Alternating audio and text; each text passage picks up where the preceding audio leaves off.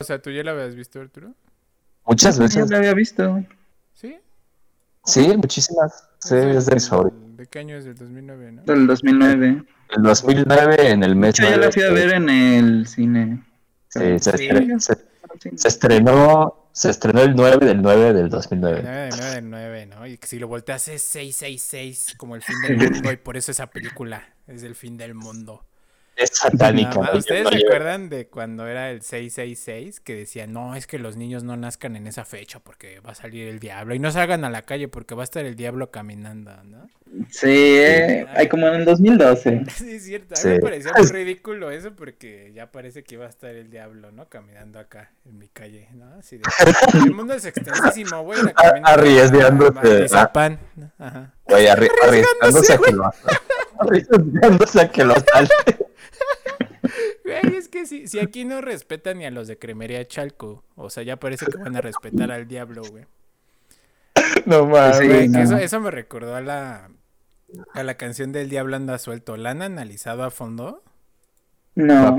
Deberían de analizarla a fondo porque es muy, Yo muy no lo sé. interesante. Yo solo sé que va pisando el. Eh, mismo Va pisando país. el mismo pavimento. Y habla como de, de vida pandillera y así. Y en algún Ajá. momento. Ah, porque describe un robo también.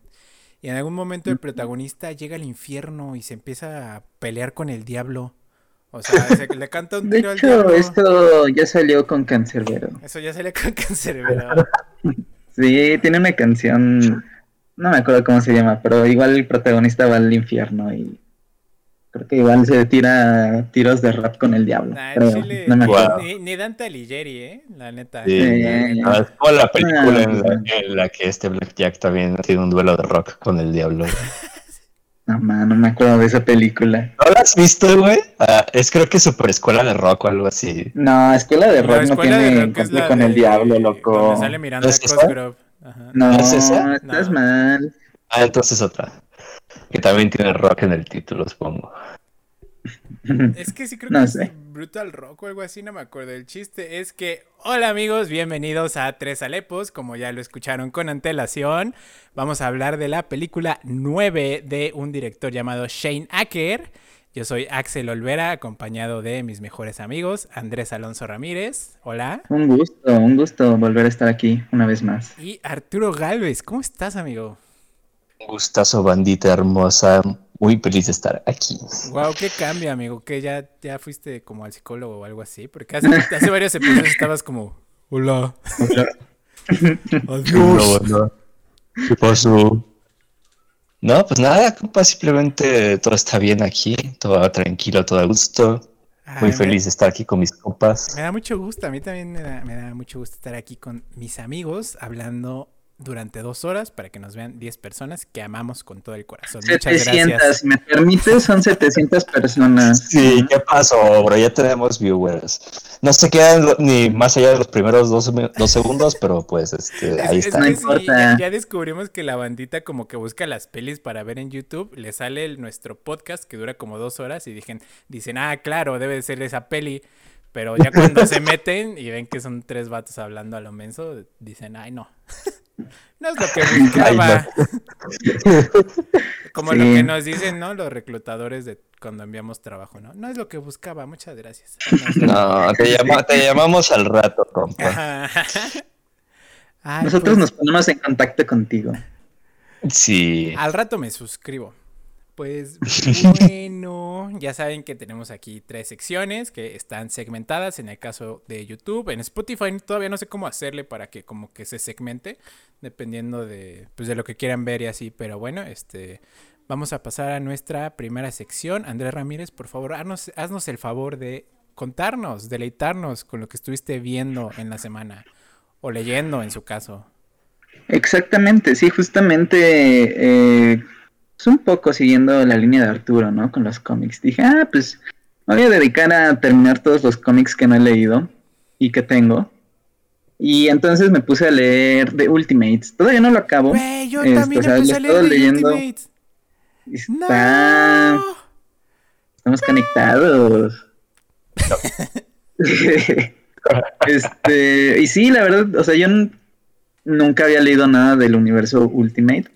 Nada más había leído un poquito de Spider-Man, pero que en paz descanse.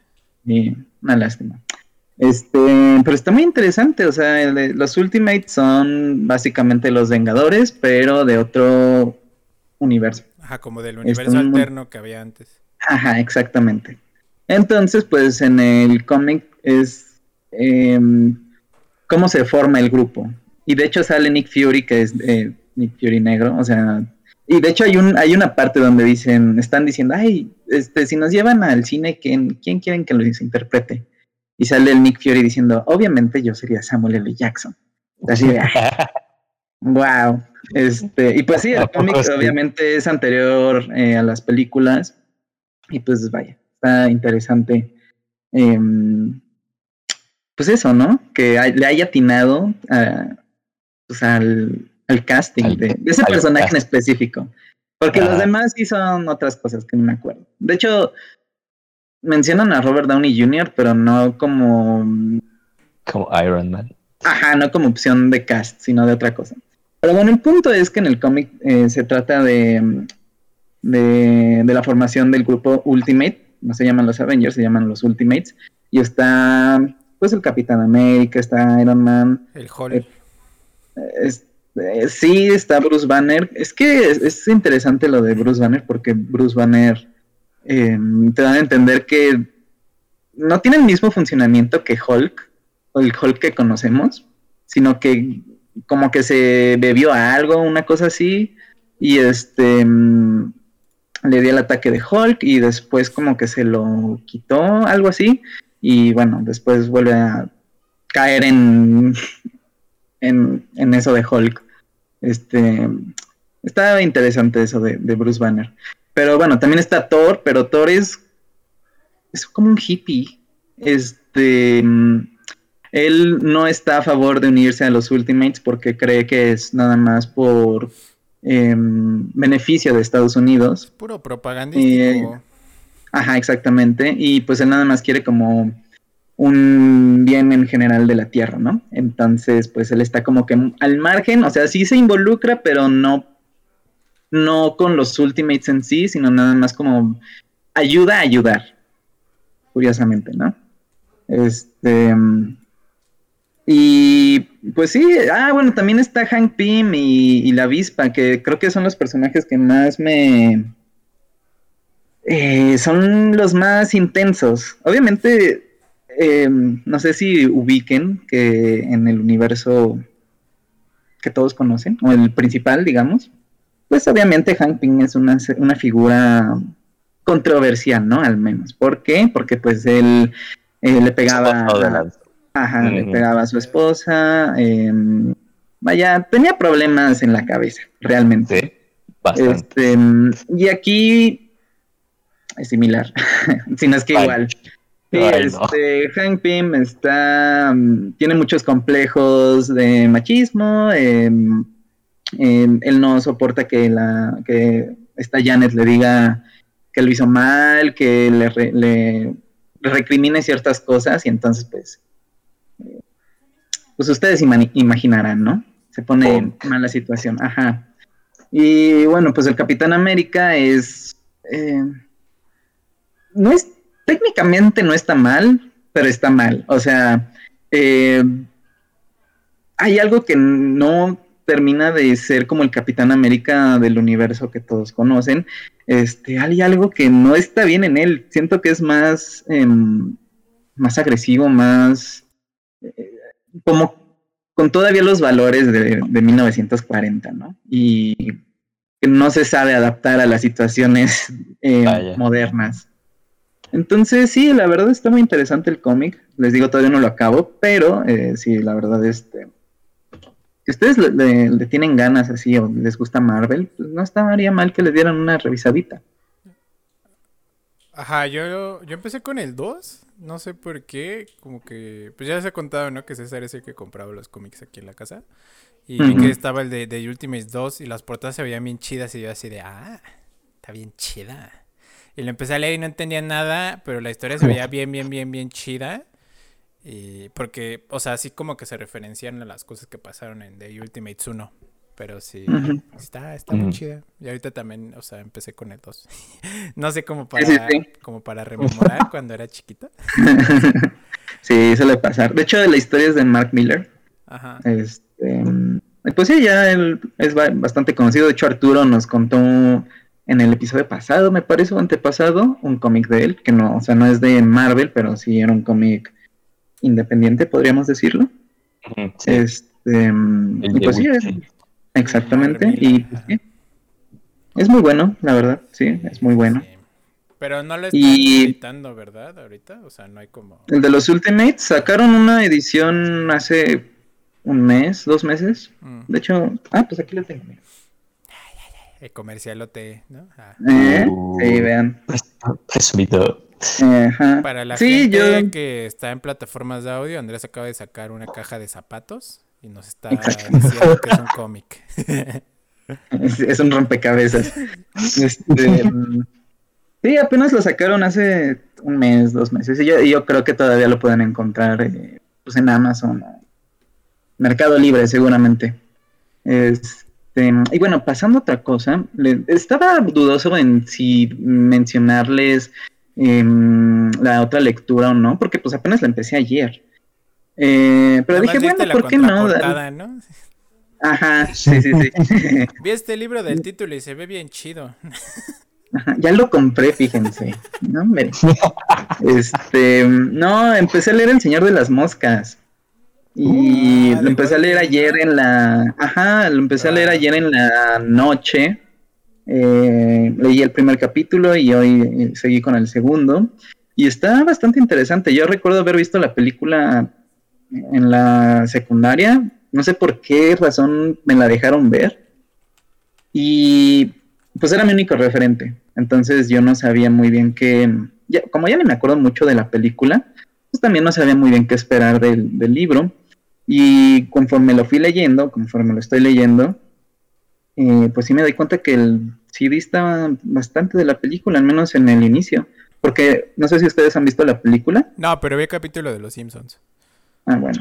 Este, Eh, yo, yo nada más vi el final alguna vez en el canal 5. Ah, ya. Sí, no, la película empieza con los niños ya juntos.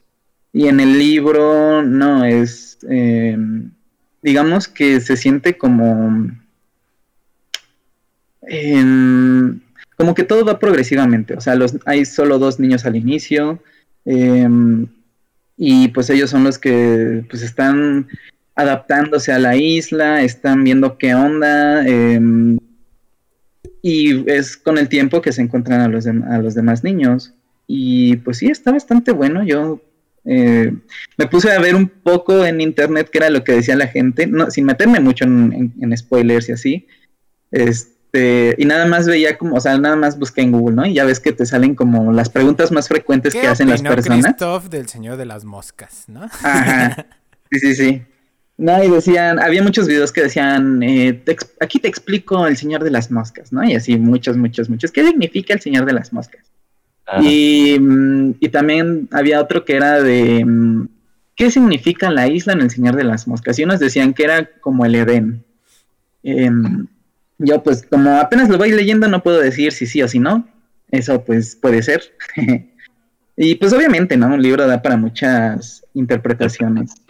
Este, y pues sí, yo, yo la verdad le tengo muchas ganas por seguir leyéndolo, por terminarlo y, y ver que... Sí, sí es cierto, ¿no? Que se le dé, no es otra cosa. Y ya por último, eh, em, estaba viendo la película del Imperio del Sol eh, de Steven Spielberg. Yo no me acordaba que era de, Sp- de Steven Spielberg. Y es una película de... No recuerdo exactamente qué año, pero miren, o sea, con que les diga que Christian Bale sale y es un niño. No manches. Ajá, sí, sí, sí. Y la película está ubicada en, en el periodo de 1941, eh, es en Singapur, me parece. Este, y te cuenta que hay una guerra, una tensión militar entre Japón y China.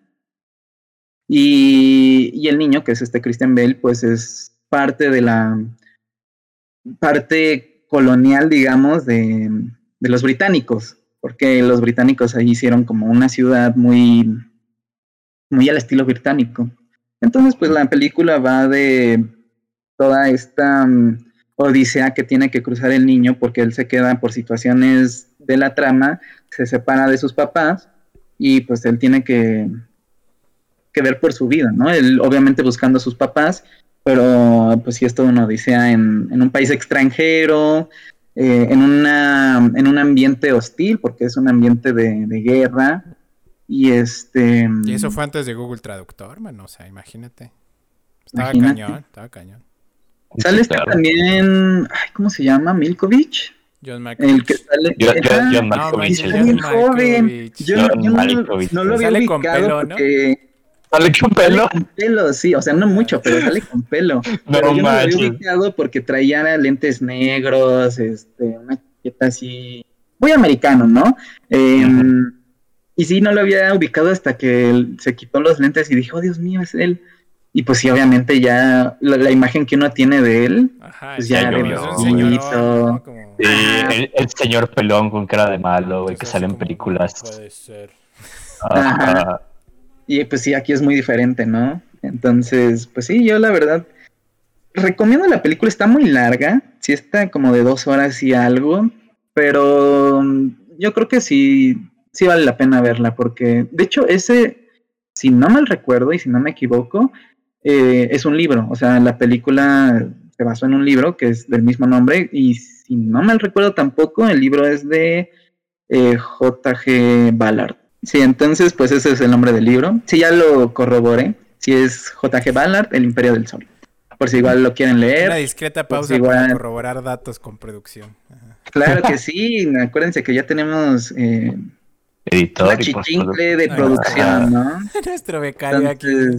Ajá, ya él nos está ayudando. Muchas gracias. Gracias, Jeremías, Em, por hacer tu eh, social con nosotros. Te queremos mucho. Si se, sigue, si se sigue portando bien, lo sacaremos del sótano. y pues sí, básicamente eso es todo lo que estuve viendo. Pues qué padre, Y leyendo. Sí, esa del Imperio del Sol le tengo un buen de ganas. No sabía que era de Steven Spielberg. Yo creía que era este de Martin Scorsese. Pero no, la estoy confundiendo con otra que es igual de asiáticos o algo así. No. Naruto. Naruto, ajá. Naruto by Martin Scorsese. Ay, ¿y tú qué viste, Arturo? ¿Qué hiciste? Nada bueno. Este- Ay, cabrón. Este.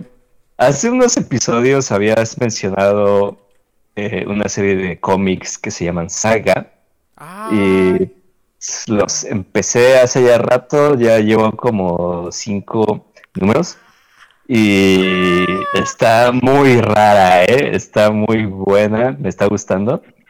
La historia está, está, vaya, se nota que las inspiraciones así Ajá. fuertotas, así de varias Star cosas. Wars.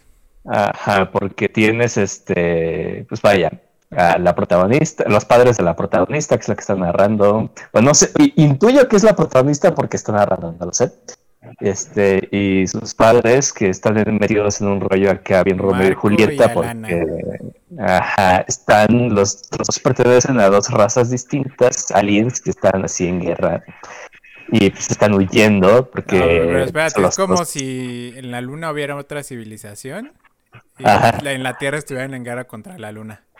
Contra los de la luna, Ajá. sí. Y entonces este, pues, están huyendo porque pues desertaron, ¿no? Y los están buscando y contrataron mercenarios para matarlos.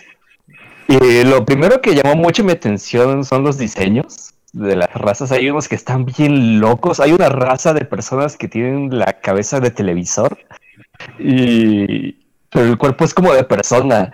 Así, pero como personas grises, así como plásticas, y, y las emociones de los, y los pensamientos, de hecho, de los tipos, pues los ves a través de la pantalla. Entonces, por ejemplo, hay una escena muy rara y bastante divertida donde pues está el príncipe de esta raza que está este, pues, pasando un buen rato con su amada.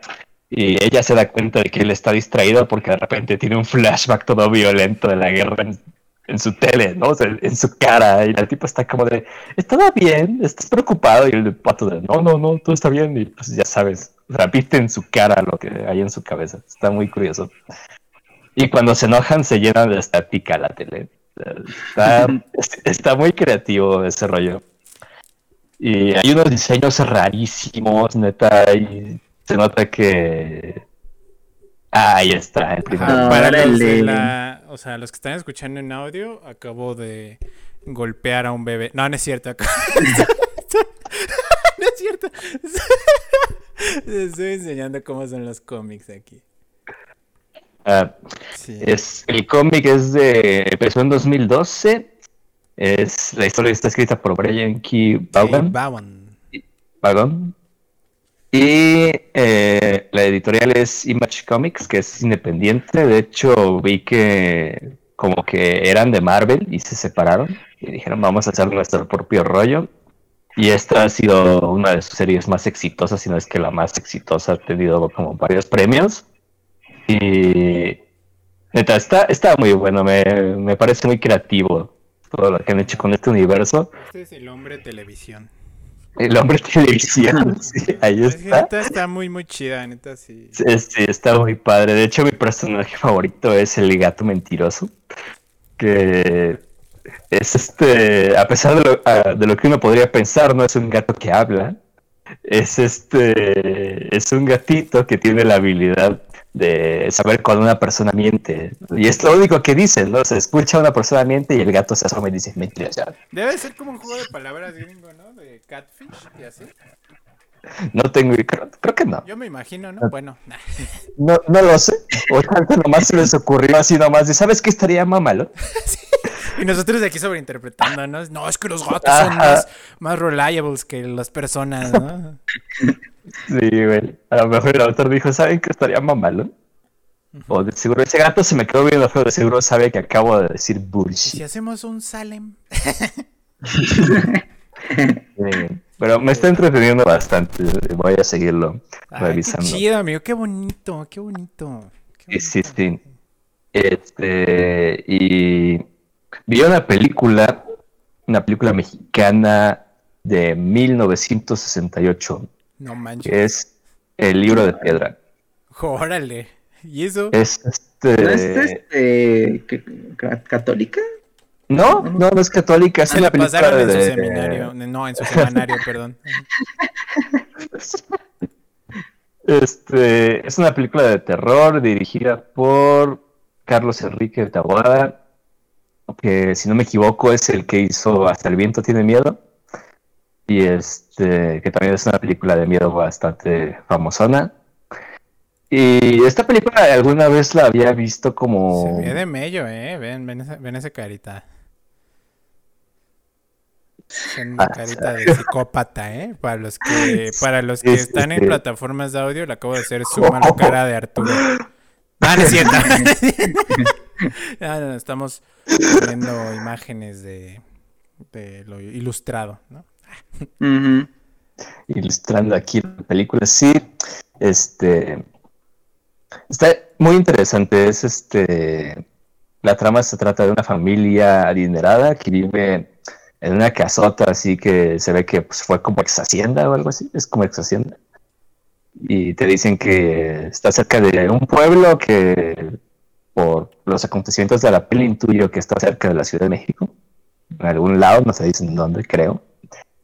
Y pues es- la protagonista es una institutriz que es contratada por la familia porque dicen que la niña es este medio especialona, ¿no? La hija chiquita de la familia. Y ya cuando ya está la señora ahí, ya en la casa, el papá le dice que pues, la, verdad es que él teme que la niña esté loca porque, porque ella dice que tiene un amigo imaginario, ¿no? Que, Huguito, que es el niño de la estatua. Y este, pues vaya, o ya se imagina, ¿no? Que van pasando cosas raritas y acá. Es un terror muy de la vieja escuelita. Tanto así que creo que en toda la película ni hay sangre, o sea, es este Se puro hablan con propiedad, ¿no? Ajá, sí, el papá habla con. Eh, sí, sí, sí, el papá habla con su pro- propiedad. Ah, el este, fantasma. dice, eh, He venido a asustaros, hijos del. Oye, ¿cómo fue que llegaste a ver esa película? ¿Cómo fue que llegué a ver esa Eh, no, película? no, no sé, como que no te imagino viendo. Pues el vato fue el, día del, Este- el día de estreno, o sea. nah, Ah, no, entonces verdad. Yo estaba durante la grabación. No, este, ya, había escuchado esta película, de hecho, este, a, mi papá le gusta mucho y me la había recomendado alguna vez. Entonces, este, pues una de esas agarré y dije, ah, me dan ganas de, verla porque nunca la he, la he visto. Encontrarla está medio dificillo. O sea, es de esas que es de esas, ah, pero estaba en YouTube, eh, ahí en calidad de este Canal 5. Pero, Bueno. ah, Puedes tenerlo todo. Güey, sí, sí, Pero la es acabo de que- encontrar en YouTube. Sí, sí, sí, pero en otro lado no la encuentras. Y este. Güey, Y pues vaya, es. eh, ¿Qué pasa? ¿Sabes qué? Chance en Blim está. Porque hay un buen, un buen de películas clásicas mexicanas. que están en Blim. Seguramente. Ah, el por yo tenía que escribir de Santa de 1932, creo, y nada más estaba en Blim. Y yo así de qué pido. Ah, pues ya, según- ya la encontré en Según. Google no está en Blim, ¿eh? Bueno, no marca que está en Blim. Ah, Y me- hasta me hice una, una cuenta en Blim para revisar. Este, pero bueno, síguenos contando. Y ahorita, bueno, ahorita vi- viene este Jeremías y nos confirma. Jeremy. Jeremy. Jeremy. Pues nada, es este. Pues es horror muy clasiquito, ¿no? Este. De mucho suspenso, de detalles, de. pues, las escenas acá de noche que juegan mucho con las sombras y así. Y pues vaya, o sea, imagino que pues, viéndola más joven sí sería una experiencia así. pues, de, de mucho suspenso, ¿no? Pero, ajá, de, de ñañaras, ¿no? Sobre todo si eres una, una persona así muy, muy nerviosa, pues, pues sí. Pero sí, esa es una película así que Este nene no va a verle el libro de piedra. de, o sea, nada de sangre, nada de violencia, o sea, incluso sustos así de ¡puh! o sea, así tan como a los que estamos acostumbrados hoy en día, de que tienes así un, un fantasma ahí en tu cara, así gritando a la, la pantalla, no. O sea, es, este, también es o sea, se nota tanto por la historia como por el estilo que es como muy gótico el, el estilo de la casota acá grandota, este, la historia así, este, relacionada con el folclore europeo. De magia negra y brujería, incluso un poquito de vudú por ahí, o sea, está interesante la mezcla de cositas que hay ahí. Y me pareció una película, una buena película, una película entretenida, sobre todo si, si les gusta el cine clasicote, pues está, está recomendable. ¿Qué pasó? Mire, Jeremy. Ah, ya nos dijo Jeremy que no, que no está en Blim. Nada más No está en. Blim, Ahí está. nada más, nada más está en YouTube, en YouTube. Sí, Pero está solamente en. YouTube. Está completo. Una lástima, de veras. Eso ya, ya es gane. Ahí hay como una área, un área gris, ¿no? Porque todavía tendrán derechos de esas películas. O sea, películas No tan no antiguas todavía Mm, no tienen creo. derechos de autor. Creo que llega un No punto creo. en el que ya no hay después de... Si no las reclaman, ya no. Ajá, ajá, si no las reclaman después de unos añitos, ya no. Igual no la han buscado. En... O sea, sí tiene derechos, ¿no? Pero no han dicho, ay, a ver, voy a buscar el libro de la piedra en Va a llegar una Voy a buscar el video, voy a buscar el video y tirarlo a la verga. Ajá. Salió Sí. un remake en el 2009. Ah, sí, sali- protagonizado salió un por- rem- Por. Enrique Paleta y dirigido por Carlos Enrique Taboada, ¿eh? Sí, sí, sí, no lo he, vi- no lo he visto, pero me dan ganas, no es así para ver. Para comparar, A ver ¿no? si, para comparar, a ver si sí está tan buena. A ver si ya no es de piedra libre y ya escriben en algo más moderno, ¿no? Sí. La tablet de Piel de venado. La tablet de pi- Ajá, ya humor de, Televisa. Pu, pu. Ajá. Ay, pues qué bueno. Bueno, ¿y qué más, Arturo? O nada más. No, ahorita nada más, esas dos. Ahorita nada Ah, más. muchas gracias. Ay, pues muchas Sí, gracias sí. por compartir. Qué reservado. Pues dos y Sí. dos, ¿no? Dos. Porque luego, Ajá. ajá, luego ya estamos así en crisis, ¿no? Que nos duran dos horas los episodios. Sí, Eso es güey. eso es verdad. Eso es entonces yo vengo a hablarles de que vi todo Juego de Eternos. Voy a hablar temporada por temporada. Nah, no es cierto. Porque ya nada más vi dos películas. Que les quiero contar que descubrí algo que me gusta mucho. Eh, El cine. eh, En blanco y negro. no, no, no, no, no, no, no. Me gustan los haste. He estado jugando mucho GTA en línea. Mm, Entonces Ajá. ven que haces como tus golpes a bancos y así. Entonces me gustó como mucho esa onda y descubrí que el cine de Haste también me gusta mucho. Entonces yo dije, wow, qué, qué padre, ¿no? Como... No, man, nos, nos va a obligar a ver la casa papel, rápido y furioso. No, bueno, creo que vi las Clásico. cinco nada más. Pero no, no, no. Este, esta semana vi una película que se llama Wrath of Man, que aquí en español le pusieron Justicia Implacable, que es una película protagonizada por Jason Statham. Statham, sí Statham, ¿no? sí. Y Es- está- sí. Está dirigida por Guy, Ri- Guy Ritchie. Que, o sea, ya con esto me di cuenta de que he visto sus últimas tres películas. Que es esta de Wrath of Man, eh, The Gentleman, que ojalá podamos hablar de ella en el podcast porque está muy chida, la de Los Caballeros. Y dirigió Aladdin también, o sea, el live action de Aladdin. La iba, Vaya. wow. con Will Smith ahí. ajá. Ujú. Pero Muy muy Man diverso. es una película eh, contada en mm, pues varios tiempos, ¿no? O sea, hace, hace uso del flashback para contar lo que pasó. Eh, sigue a- a- al protagonista, que es este Jason, Jason Statham. Mm, Y, Statham. y su justicia, anda buscando justicia, ¿cómo la ven? Órale, Ah, no me lo esperaba. eh, es gran giro. De veras, de veras. No, em, es un. Es, es acá el clásico protagonista de película de acción, el que se la sabe todas, todas y vale, así bien chido y así.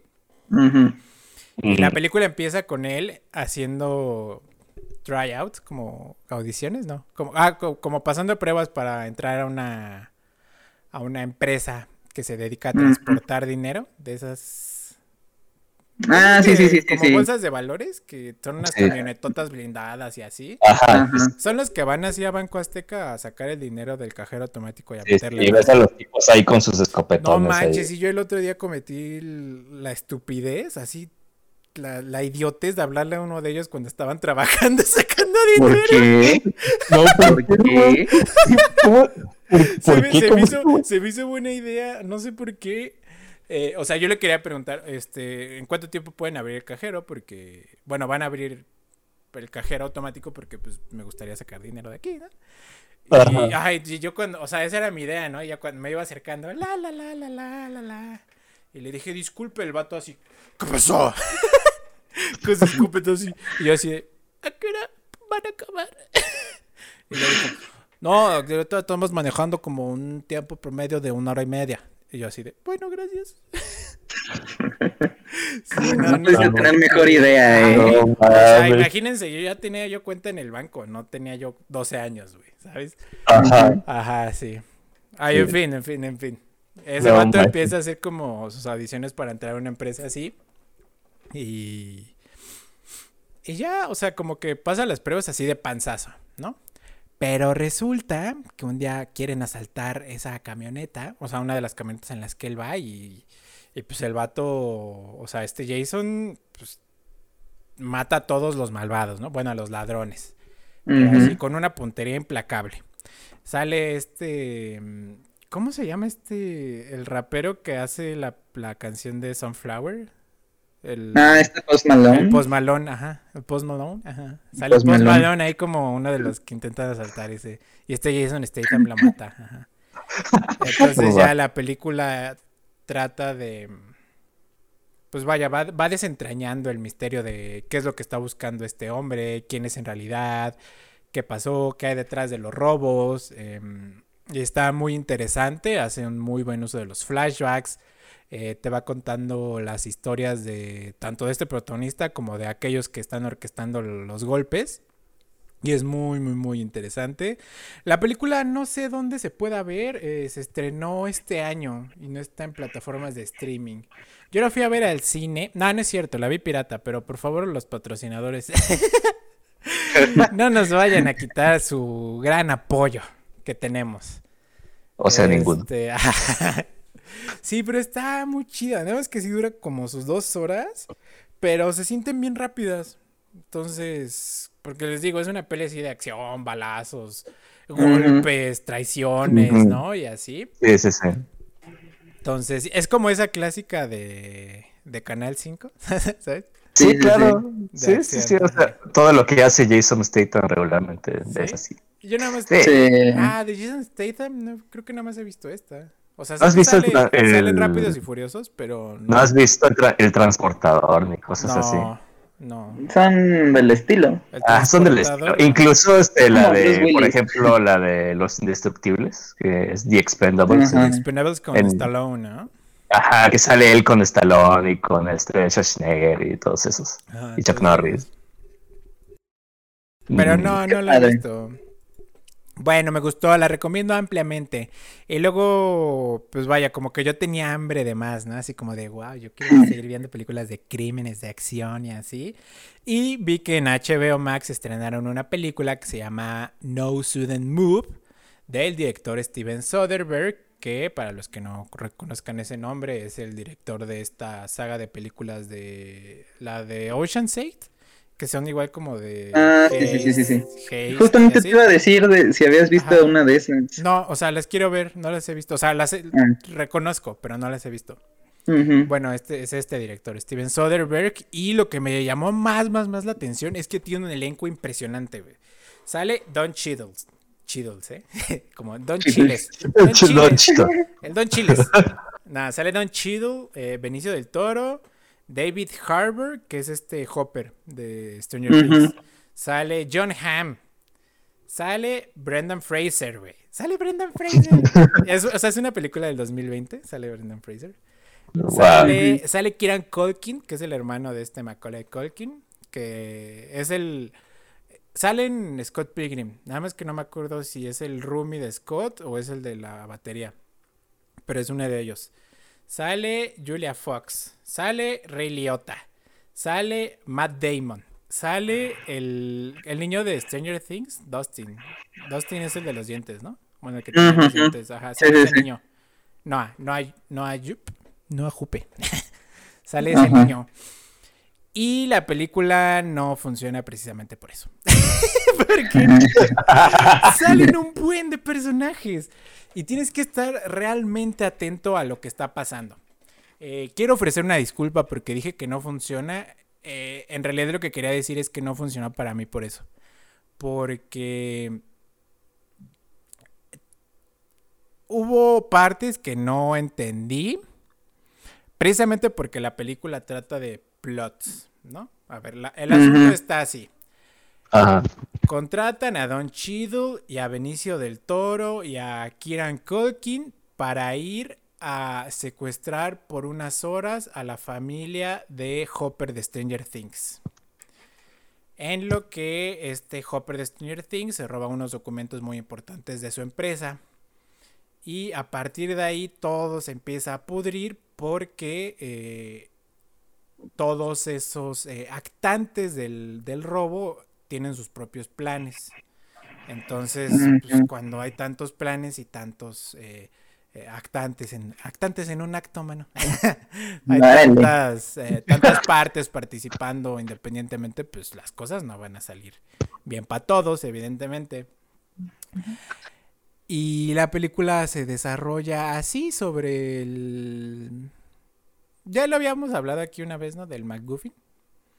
Ah, el objeto, el, obje- el objeto. Ah, este, este documento es el que le da como, como que la marcha, ¿no? A, a la A todo, a- película.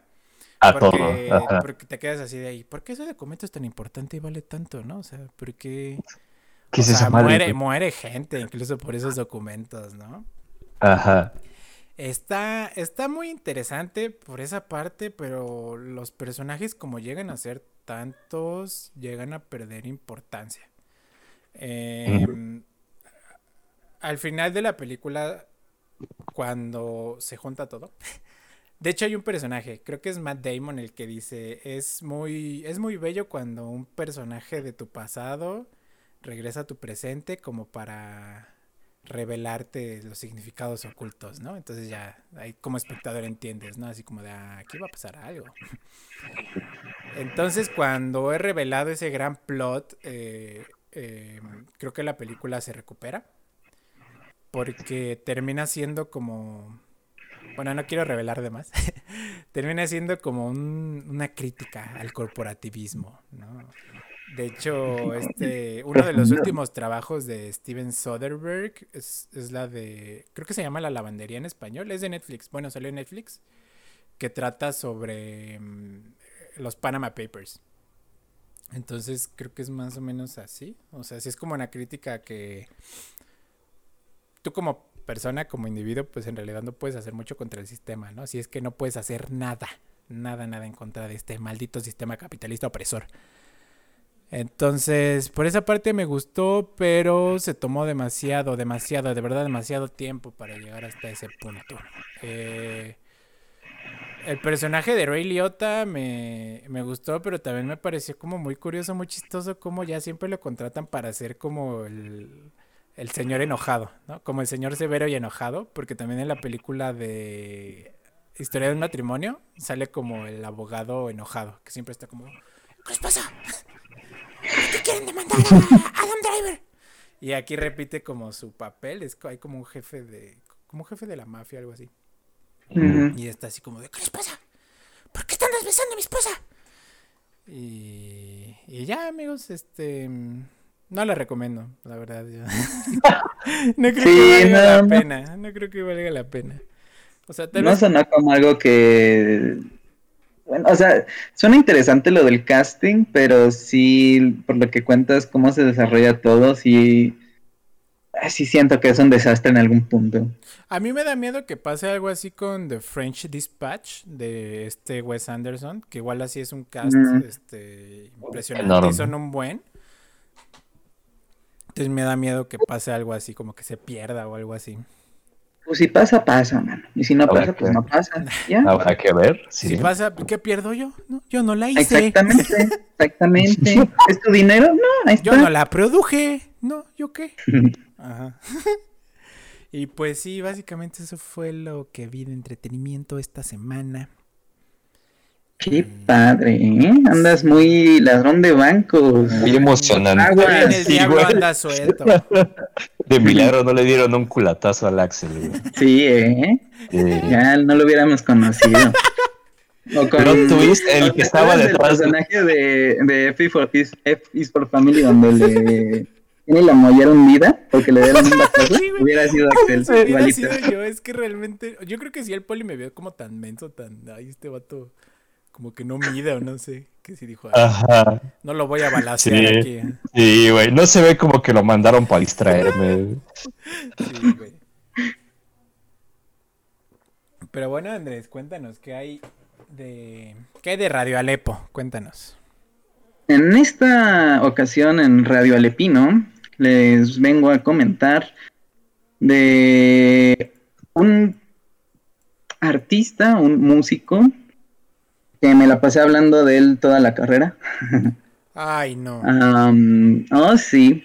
Ya era hora. No. Ya era hora. Sabíamos que este, este, día llegaría. Algún día tenía que llegar. Güey, no, el episodio de Rake. No, no, no es cierto. no, es cierto. Un saludo a Rake, es un tipazo. Muchas gracias Alex por escucharnos. ¿Qué habla? Alex Ay, no. No, hablo de Frank Zappa. Sí, sí, sí conocidísimo, yo lo sé. Eh, pero no, vale en verdad mucho la pena escucharlo. Eh, yo no me acuerdo cómo lo conocí, pero vaya, es que, miren, Frank Zappa tiene un montón de discos y eso que ya está muerto, o sea, se murió en, en los noventas, me parece, a principios de los noventas. Y siguen sacando discos. Vaya. O sea, imagínate, su primer disco, porque empezó él en un grupo que se llama eh, The Mothers of Invention. Eh, o sea, empezó en los 60, en el 67. Y, o sea, siguen sacando hasta el 2020, es, es el último disco que han sacado. Obviamente ya no, no es él, no es ni siquiera tampoco los del grupo. Este, Yo creía que lo grababan con la Ouija. Gracias. ¿Qué tal? ¿Qué tal? ¿Qué tal? Uno nunca sabe. Eh, no, pero la mayoría de los discos que han sacado últimamente son eh, como grabaciones de que no... que él dejó, ¿no? Ajá, en, sí, sí, en sí. WhatsApp, ¿no? Sí, no, son versiones de las canciones en vivo, eh, eh, discos que sacaron que tienen, eh, no sé, eh, el ensayo de una canción, ¿no? Y pues así, muchas más, ¿no? Pero bueno, el punto es que yo creo que lo que vale mucho la pena de escuchar de Frank Zappa no es tanto lo último que ha sacado o lo que han sacado en su nombre, sino lo que él hizo, evidentemente. Y es que de él, eh, pues hay un poco para lo que cada quien quiera buscar, porque él tiene, por ejemplo, eh, si tú quieres música muy, muy experimental, eh, clásica, la puedes encontrar, ¿no? O sea, de esa música abstractísima, muy, muy experimental, la puedes encontrar. Pero también puedes encontrar canciones que hablan de, este, ¿cómo decirlo? por ejemplo, hay una canción que se llama Princesa Judía. Este, hay otra que se llama Los corazones rotos son para idiotas, por decirlo lo más livianito, ¿no? Este, sí, tiene muchas, muchos estilos. Yo recuerdo que tiene también ciencia ficción erótica. Es que eso es, lo interesante, a eso, a eso iba, porque bueno, también tiene... Está rarísimo. Sí, sí, sí, es que también tiene jazz y la verdad el jazz que él hace me gusta mucho. O sea, no es un jazz este muy abstracto tampoco, es muy accesible y, y, pues no son muy largos los discos que tiene de jazz también, ¿no? Pero bueno, de lo que tú decías, que creo que yo, yo creo que es el mejor o un disco que se debe de escuchar, si quieres escuchar a Frank Zappa, es este Joe's Garage. Y es que ese disco es un disco doble, este, y es toda una, lo que comúnmente se llama ópera rock, es decir, un álbum conceptual. Ah, o sea, ¿cómo que conceptual, güey? Es decir, que hay una idea central en todo. Sí, que rige a todas las canciones del álbum. O sea, que se va contando una historia. De mí? Ah, ¿sí? es que yo conocía ese concepto de ópera rock, pero por el álbum de American Idiot de Green Day, que te va contando como una historia. O sea, son las mismas canciones te van contando toda una gran historia de un Una, una, trama. Ajá, entonces eso yo decía, ah, pues claro, es como una película, por así decirlo, en canciones. Podrías pensarlo, sí, sí, sí. Este, porque sí, o sea, eh, en el caso de Zappa y, el, y, en este disco en particular, es que son dos, dos, em, dos caras, digamos, eh, porque, o sea, hay algunas piezas que no son piezas, o sea, no es música, sino que es una voz eh, hablando y como siendo de narrador y te va contando lo que va sucediendo, sucediendo en la historia del personaje, que es Joe. Pero es muy interesante ese disco porque habla, habla de muchas cosas, pero lo principal es la censura en la música. Y, justamente de eso va, eso digamos que es todo lo que, mm, a lo que quiere llegar el disco. Porque la historia comienza de un chico que está haciendo música con sus amigos en el garage de su casa y todo eso se va. for Family, güey, ¿qué nos estás contando? Exactamente, sí, cierto. Sí, y, y, todo evoluciona de una manera muy, muy al realismo ruso. es decir, puro decadencia y, y, degenere, ¿sabes? Porque eh, él tiene una novia que es muy católica, pero que eh, se ve envuelta en situaciones muy pues, sexuales de, abuso por parte de, bandas de rock. Este, y bueno, ella también tiene su desarrollo, él eh, sigue su camino de música y resulta que él va a agarrar la policía de esta distopía de Zappa, ¿no?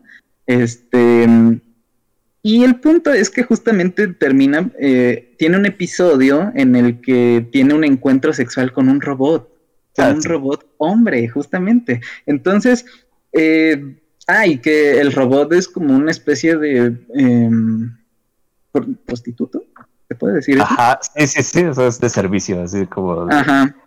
Ajá. Y tiene enfermedades que, que se lo contagia, este Está Es bien una- raro, güey. O sea, la, verdad- la verdad que escuché esa canción, sí, ya estaba como de esta es la cosa más rara que he visto, que he escuchado Hablando en mi de que censura, este está- episodio no va a salir por esto, precisamente. es- Gracias. Sí, así es. Este, mm, y todo pasando ese episodio, ya termina Joe con demencia. Terminan muy mal, ¿no? Y justamente es el punto que te quiere dar a entender el. Pues todo el disco, ¿no? Que es también muy. Eh, No muy exagerado, pero. No. Ajá, Sí. sí, sí, sí. Este, lección, de, lección de vida, señores. Sí, sí, sí. Y este, pero que es justamente, ¿no? Muy exagerado, muy de, ay, esto cómo puede ser, ¿no? Y obviamente es el, es lo que buscan, ¿no? También eh, que sea como muy, muy de caricatura todo, pero que detrás hay todo un, una idea que él quiere dar.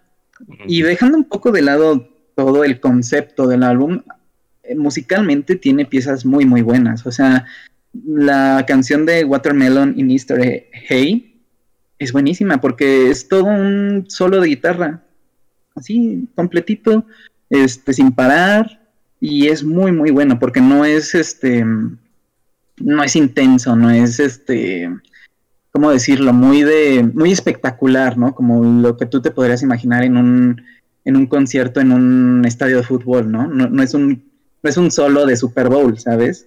Es, este, es más, es que esa canción es la, la imaginación de este Joe, que él se imagina tocando la guitarra.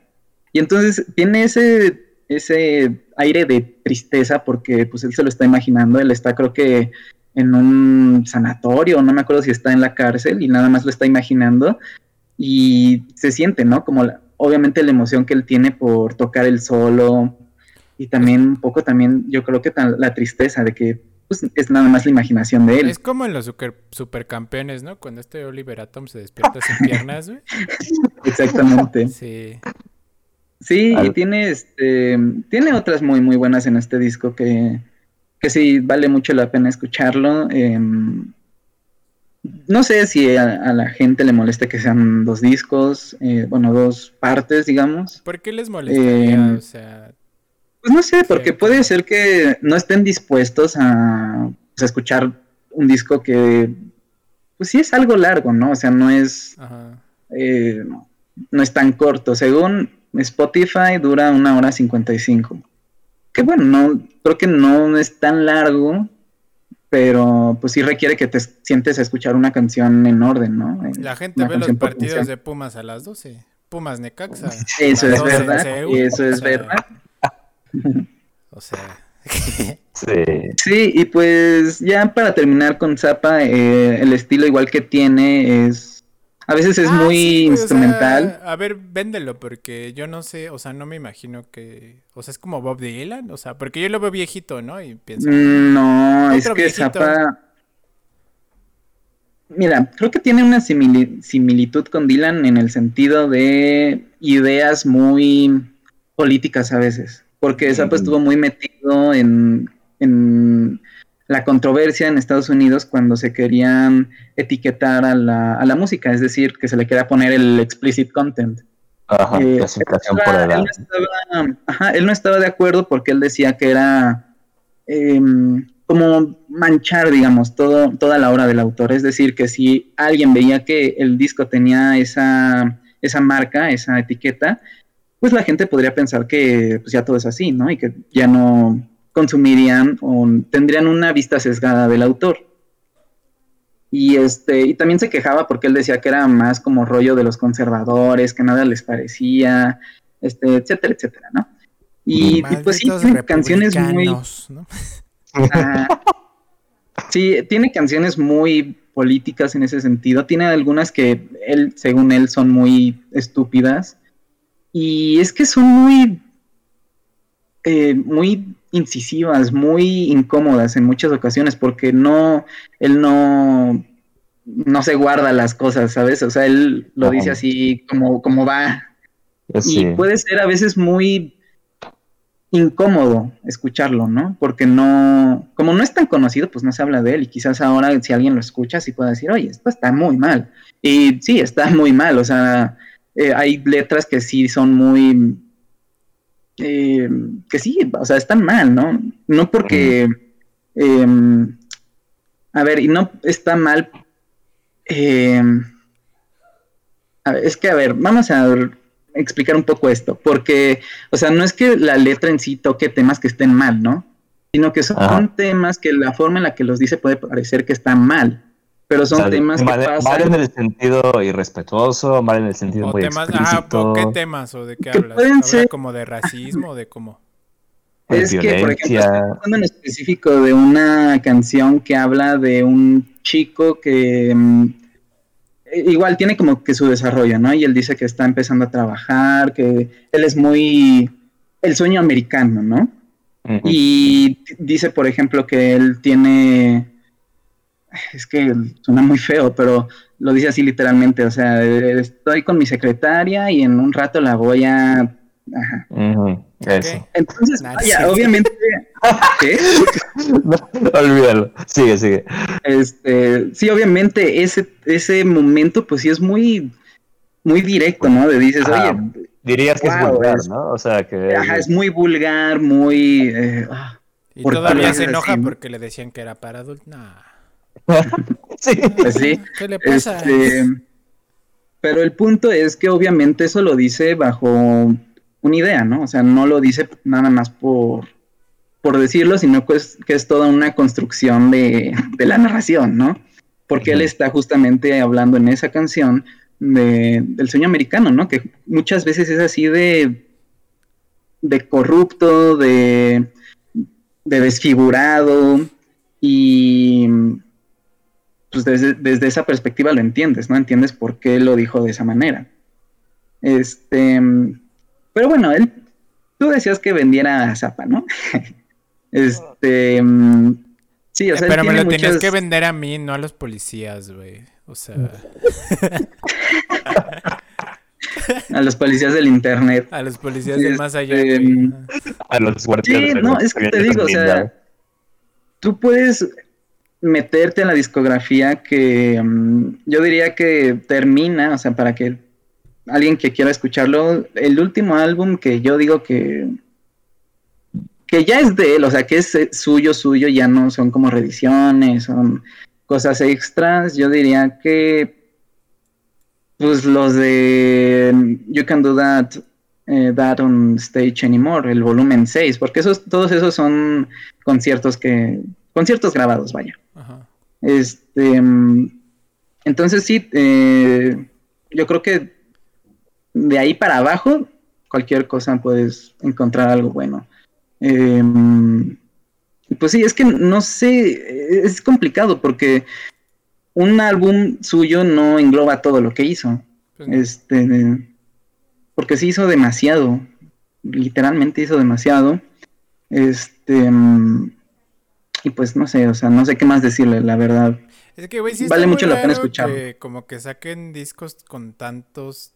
O sea, tú sabes, ¿no? Bueno, te imaginas, intuyes que pues un artista está trabajando como en un disco, ¿no? Y por ejemplo, si, si fallece mañana, pues ya tiene como sus grabaciones y así. Entonces se lo sacan ya después. Pero, pues ya, cosa, con tantos años de diferencia sí está muy raro, ¿no? Porque, por ejemplo, yo el otro día, pues saben que he estado como metido ¿no? en la música como regional mexicana. Estaba viendo la música de Jenny Rivera, güey, y vi que había un... Mm. apenas sacó un sencillo este año y yo así de, un momento.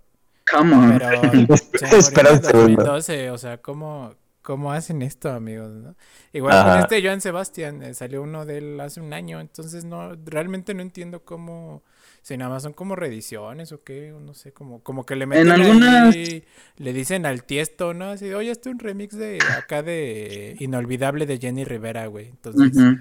no sé. La mayoría son eh, discos de conciertos. O sea, yo entiendo que son inéditos, que nunca habían salido Ajá. y que Ajá. apenas este, los, están, los, los están ¿A editando. ustedes Pero les también hay, los discos de conciertos? a veces, ¿Sí? depende. ¿De qué? Hay conciertos justamente de Frank Zappa, em, discos de conciertos de él, eh, que me parecen muy buenos, porque él tenía una puesta en escena muy, muy buena. Justamente, por ejemplo, el disco de Roxy and Elsewhere, del 74, ese me gusta, me gusta mucho escucharlo porque está bien hecho, le salió bien, lo hizo bien, está chido.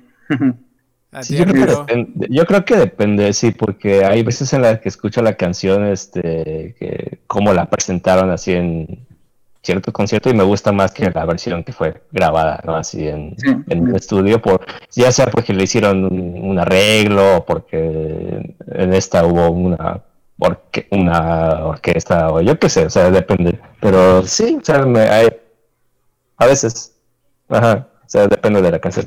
Sí, porque también. hay conciertos que están muy, muy chafones, la neta. O sea, si tú tienes expectativas del grupo, ¿no? Dices, ay, este, incluso de una canción en específico que dices, ay, yo quiero escuchar esta canción en, vivo. Y la escuchas y resulta que como que no, ya... No está suena, mejor, suena, mejor, grabada en el estudio, ¿no? Así para. Yo recuerdo que para más el, el primero, o sea, el primer álbum que escuché así grabado de un concierto fue uno de Moderato, güey.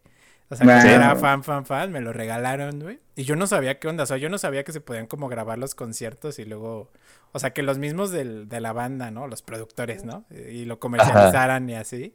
Y estaba bien chido, güey. Yo me la pasaba muy bien porque sí me, sí me sentía que estaba así como en un concierto de moderato y así. Porque ya los había ido a ver, entonces era como la misma vibra, güey. Me acuerdo que fue un concierto del Palacio de los Deportes y salía este, el Jay de la Cueva diciendo, el Palacio de los Rebotes. Y yo decía, este tipo es el tipo más cool del mundo, maldita sea. sí, sí, sí, sí. Qué bella anécdota.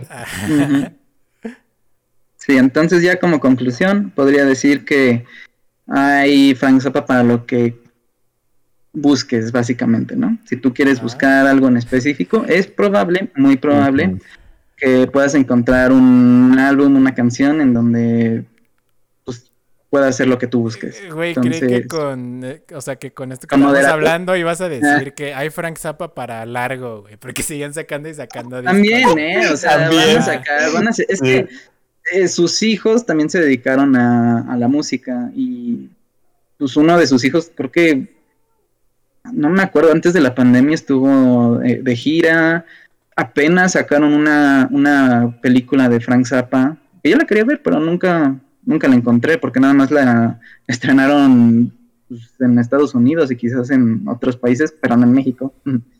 Este, sí, entonces hay, hay para largo, yo creo, todavía. Ah, pues qué bonita sección de Radio Alepo. Muchas gracias por escucharnos. Ahora vamos a la siguiente sección, que es la sección principal, la sección por la que tal vez le dieron clic a este video o a este podcast. Muchas gracias por estar aquí con nosotros, por estar escuchándonos, por estar acompañándonos, por dejar su like, su comentario. De verdad son, son de muchísima ayuda y los apreciamos mucho. Aunque sea nada más así un comentario, ¿no? Así, ay, qué padre les quedó, de verdad. O, un dos puntos sube en YouTube. No sé, al de la familia Mitchell llegó como bandita bien rara a comentar cosas así. Ah, Está bien, también se aprecian esos comentarios. No hay problema. También son, reproducciones, mano. Ah. Pero bueno, eh, hoy vamos a hablar, como lo adelantábamos al principio, de la película de 9, que es de animación y la propuso Andrés Ramírez. Entonces, Andrés Ramírez, por favor, haznos el honor de primero platicarnos, ¿por qué quisiste hablar de esta película en este podcast? Eh, porque no te gustan las películas de, animación y dije, ah, pues una más. Una raya más al ¿Qué más no, no es cierto, no, no fue eso. Eh, principalmente fue porque mm, yo recordaba que Nueve tocaba el tema de la eh, de un ambiente postapocalíptico y pues ya ves que aquí puro Fallout. Ajá, nos gusta eso. Eh, entonces, pues dije, ay, hace mucho que no la veo. Este, quiero que la veamos eh, en grupo, ¿no? o sea, para el podcast. Y, o sea, básicamente fue por eso, porque yo quería volver a ver cómo habían planteado el, el universo post-apocalíptico en la película. Porque incluso yo pensé que era, no sé por qué, pensé que era de Tim Burton. Y ah, ya después que revisé dije, ay no, este señor no, es director. Ese es el productor nada más. Ajá. Entonces, pues sí, yo diría que esa es la razón en específico. Sí, sí, o sea, yo también creí que estaba dirigida por este Tim Burton, güey, pero no, no, no. O sea, está como que muy fuertemente influenciada por esa estética, ¿no? Como de bien gloomy, de. Ah. no sé, como de derrota, güey, como de. Decadente, ¿no? darks, ¿no? Ajá, como, ajá, de personajes. Decadente. darks, güey. Güey, que me pasó algo bien curioso. Yo también ya la había visto, pero la vi pues cuando se estrenó, que fue en el 2009. No Pero, mames. güey, yo la vi pirata, güey. Ajá. Pero, o sea, de esas piratas que ya habíamos hablado el otro día, ¿no? Que eran grabadas de cine, güey. No Entonces, entonces, por eso en mi mente yo la recordaba muchísimo más gris y más triste y más, no sé, como más, sí, más triste de lo que es en realidad. O sea, ahorita que le puse play, que está en Prime Video, si la quieren ver, la, la vi muy como brillosita y bonita, ¿no? Y dije, ah, caray, es otra Qué película. sí, ¿Qué es, sí, sí, ¿Qué es esto? sí, sí, sí, que, que es eso, algo a resaltar de la animación, ¿no? Que se ve como muy brillosita, diría yo, ¿no? O sea, no sé qué técnica usen, ¿no? Cosa que al programa le pongan como mucho spray o no. No, no tengo idea, ¿no? Pero No yo lo la sé. noté Le suben el brillo ya. ajá, como muy brillosita, bonita. O sea, los personajes se ven como, pues, bonitos, ¿no? O sea, el 9... Ah. El 9 me, el 9 me recordó a un juego, eh, a un videojuego que es, es distribuido por EA, que se llama Unravel, que son como Ah, sí lo he visto. Ah, sí, que son de lana. sí, sí. Ajá, entonces miren como Sí. que esas vibras de ragdolls bonitos. Ajá, sí, sí, sí. Ajá, y que luego entra en contraste por pues, todo lo que pasa, ¿no? Pero a ustedes, o sea, ¿ustedes qué piensan de, de la animación? A mí me gusta Este, mucho. Es a mí muy, también. muy limpia, ¿no? O sea, muy... eh, Y muy detallada. sí, muy detallada, eh, muy, este, sí, muy limpia, muy... Las cosas las puedes eh, percibir bien, por ejemplo, la tela de la tela y las Ajá. manos de los muñecos, que son, las manos son de madera de algunos, otros son Ajá. más de Metal. metal. Ajá. Este, mm, sí, a mí me parece muy, el, muy, el- muy el bueno. traje del este personaje, el loquito, el, el Dalí de la película, el 6, Ah, que es como sí, el sí. El artista. 6. Ajá, también Sí, se sí, ve sí. como muy bonito, que es diferente a todos, ¿no? Que es como de Sí, sí. Igual esa, Sí, es otra tela, pero también se ve muy, muy bonita. Ajá. Y Sí, también sí, las sí. máquinas, o sea, la mm, el diseño de todos los monstruos máquinas está muy original Es, y buen- muy es buenísimo. genial.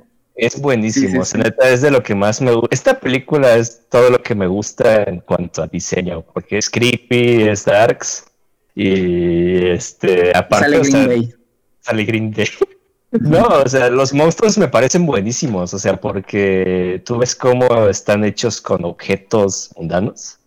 Este, Sí, así con cosa. Ajá, con partecitas, este, o con restos, así, este, y me gustan muchísimo, o sea, me gusta mucho porque se siente como, o sea, me da una sensación como realista, no sé cómo explicarlo, en el sentido de que alguien podría agarrar y hacer eso, así con objetitos, así. Ujú. De hecho, con ya debe de haber habido alguien en TikTok que hizo un pastel de ellos, que se ve perrista.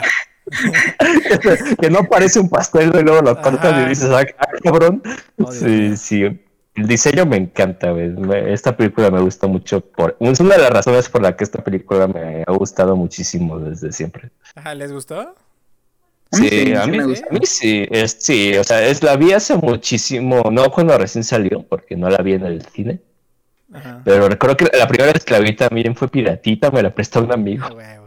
porque recuerdo que le dije que quería la verla. pasó y- por "Ah, la- infrarrojo, ¿no? Ajá, me la pasó por infrarrojo. Y ya después, este, creo que, si no mal recuerdo, la conseguimos en un blockbuster, güey. Man. Y, y todavía la tengo, todavía ahí tengo el, el DVD. o sea, Sí, yo también la tengo en DVD. Ajá, y la he visto muchísimas veces, güey. A me- ver, me ¿cuándo gusta nos mucho. invitas a verla? Ahora sí, maldito desgracia. Ahora Ah, sí. Para la gente que no lo sepa, que lo sepa. Una vez fuimos a la casita de la Artura a hacer un trabajo en equipo y vi que tenía así un buen de películas, ¿no? Ya saben que yo, pues niño pobre, ¿no? Que, que nunca ha visto tanto en su vida. Le dije, Arturo, invítanos a ver películas. Y nos dijo, ¿para qué? ¿Para qué o qué? Y yo así de... ¿Para qué o qué? Pues sí, güey, yo no quiero vagabundos en mi casa, güey. Y por eso me robé su, su película de 9. Es la que vi. No, no es cierto. Pues a mí, mm, fíjate que no me, no me gustó tanto, pero tampoco me desagradó. O sea, la vi y dije, ah, mira, o sea, qué padre. Yo sé. eh, qué padre. Los, algunos personajes, otros me parecieron muy, muy X. Pero bueno, ya, ya llegaremos a eso. Pero sí, el diseño de, de personajes, como lo mencionaban, eh, los, los monstruos estos, es monstruos metálicos fríos, ¿no? Sí, sí se ven, pues vea, también imponen, ¿no? Son muy terroríficos, tienen como... Que, que es curioso, ¿no? Que en contraposición con estos muñequitos que tienen como muchas curvas, algunos monstruos llegan así a tener sus, sus- sus picos, ¿no? Sus triangulotes y así. Ajá, Como, como de contraposición, ¿no? man? ajá, como de así. se ven, se ven filosos, Ajá. Sí, sí, sí, sí. peligrosos. Y pues sí, hablando de los personajes, eh, ¿quieren que empecemos hablando de los malvados o de los nueve monitos? De los malvados. De los malvados. No, De, de- de el los- Suicide Squad de esa película. Ajá. de los Eh, Transformers. Ajá. ¿Vieron? Los- ¿Han visto? Creo que es de las últimas temporadas de Black Mirror. Hay un episodio en el que unos perros robots son malvados. O sea, los perros robots malvados son los que se encargan de acabar con la humanidad. Ajá. No, no lo he visto. ¿No lo han visto? no lo he visto. No, ah, bueno, No, la película me recordó un poco a ese, ese episodio de Black Mirror, ¿no? Que creo que ya es como reiterativo, ¿no? Este, este tópico de que la, eh, la tecnología termina eh, sobrepasando a los humanos, ¿no? Por ejemplo, Matrix, ¿no? Y así. Ajá. Ajá. O Ter- Termi- Terminator y todo eso. Ajá, y, y creo que esa, esa tecnología como que representa la avaricia de los humanos, ¿no? ¿Ustedes qué opinan? Es que sí, este, pero creo que también la película se esfuerza en trazar una línea eh, que la mm, distingue un poco de las demás con la cuestión de la tecnología y es más que nada por la máquina principal, porque mm, a mí me pareció muy interesante y me gustó que, o sea, no fuera una máquina mala desde un inicio, ¿no? Que fue como em, que estaba tan ligada al creador que eso también le afectó, ¿no? Como si tuviera una emoción que, que mm, al momento de separarla y para utilizarla en otro ámbito, en el ámbito bé- bélico, eh, creó como complejos la misma máquina. Sí. Y que además eh, busca el alma del creador, porque, este, o sea, no, no es nada más, ya voy a crear este... Bueno, es que nomás. eso, eso no está muy claro, me parece, eh, cómo es este la máquina en la guerra, ¿no? Este se deja un poco como Como al aire, ¿no? Porque nada más... Como al aire, ajá. que en realidad no importa tanto, quizás, ¿no? O sea, tampoco es tan necesario que te cuenten todo lo que hizo en la guerra, ¿no? Eh, y creo que lo que sí eh, valía mucho la pena resaltar era, era justamente lo de lo de la búsqueda, de- búsqueda del alma de su, de su creador, porque él mismo lo dice, ¿no? O sea, él es- ella estaba tan ligada a mi intelecto que, mm, que pues estaba ella misma como queriendo regresar, ¿no? A- Sí, estaba incompleta. Sí, ajá. sí, sí, sí. Sí, entonces, este, eh, por ese lado me gustó mucho, mucho cómo, cómo crearon a, a- al antagonista, ¿no? A la máquina que no tiene voz, no tiene em, quizás un, No una caracterización, ajá, como que puedes decir, ah, es que esto es, Es una bola con piquitos y ya. Ajá, es muy Ajá. genérica, ¿no? En Es muy sentido. genérica, pero aún así, a pesar de que es muy, vaya, apersonal, o sea, tú no ves un rostro en realidad, sí puedes ver emociones cuando, ya sea eh, con los ruidos, güey, cuando echa como electricidad y como que ves frustración o enojo, este, o, o También malicia tal vez. agonía. Ajá, agonía, confusión. O sea, en la escena en la que lo separan de su creador, ves cómo intenta recuperarlo, o sea, cómo intenta Sí. alcanzarlo y, y después cómo se intenta defender. de- o sea, es, es curioso como un antagonista que literalmente pues, es frío y calculador y pura lógica y, y, pues es, un, es artificial, tiene mucha, muestra mucha emoción a lo largo de la película. Eso me parece muy, muy bueno, muy bien logrado. ¿Tú qué opinas, Axel? Sí, o sea, estoy de acuerdo con ustedes. Sí, está padre. No, sí, sí, pues sí tienen razón. O sea, Está eh, bien. o sea, pero es que estaba intentando hacer memoria con lo que dijo el, el- el creador eh, en esa escena en la que se le revela a nueve, ¿no? O sea, la verdad del antagonista, que creo que el, el creador dice algo como, o sea, estaba tan ligada a mi intelecto que se me olvidó algo muy importante, que son pues como las, em- bueno, no, los sentimientos, el alma, el alma, ¿no? ¿Lo dijo o me lo imaginé? Creo que no lo dijo textualmente así, Pero pero, creo que sí. Pues yo lo estaba o pensando, sea, sí es. ¿no? Así que- Ajá, es, es que es lo que se te da a entender, ¿no? O sea, que el científico se dio cuenta de que para... de que no era suficiente, ¿no? De que poner todo ese intelecto y dejar de lado la parte humana, pues era riesgoso, como él mismo dijo, ¿no? Que fue lo que al final terminó dándole al traste a todo. Sí, Y es muy, y es muy irónico que la máquina parece buscar esa parte que le falta, ¿no? Que es, que es como, Pero- como su mo- motivo de ser. Ajá, pero no, no desde una humanidad, sino como desde una frialdad de, de pensar esto es lo que me falta y lo voy a tomar por la fuerza. O sea, no- Ajá, no, sí. voy a ser como amable, ¿no? Algo así, sino como No, pues "Ay, no es me como los voy a "Pues quebrar y que- me los voy a comer. Ajá, pues es que creo que también es un tanto porque es máquina, Ajá, obviamente, no, sí, y porque claro, claro. no, no tiene este pues, o sea, es muy inteligente, pero no emocionalmente. Ajá. Ajá. Este, Inteligencia emocional. Ajá. Sí, sí, sí, sí, sí, Es- sí. Este es un Este- spot para que vayan al psicólogo.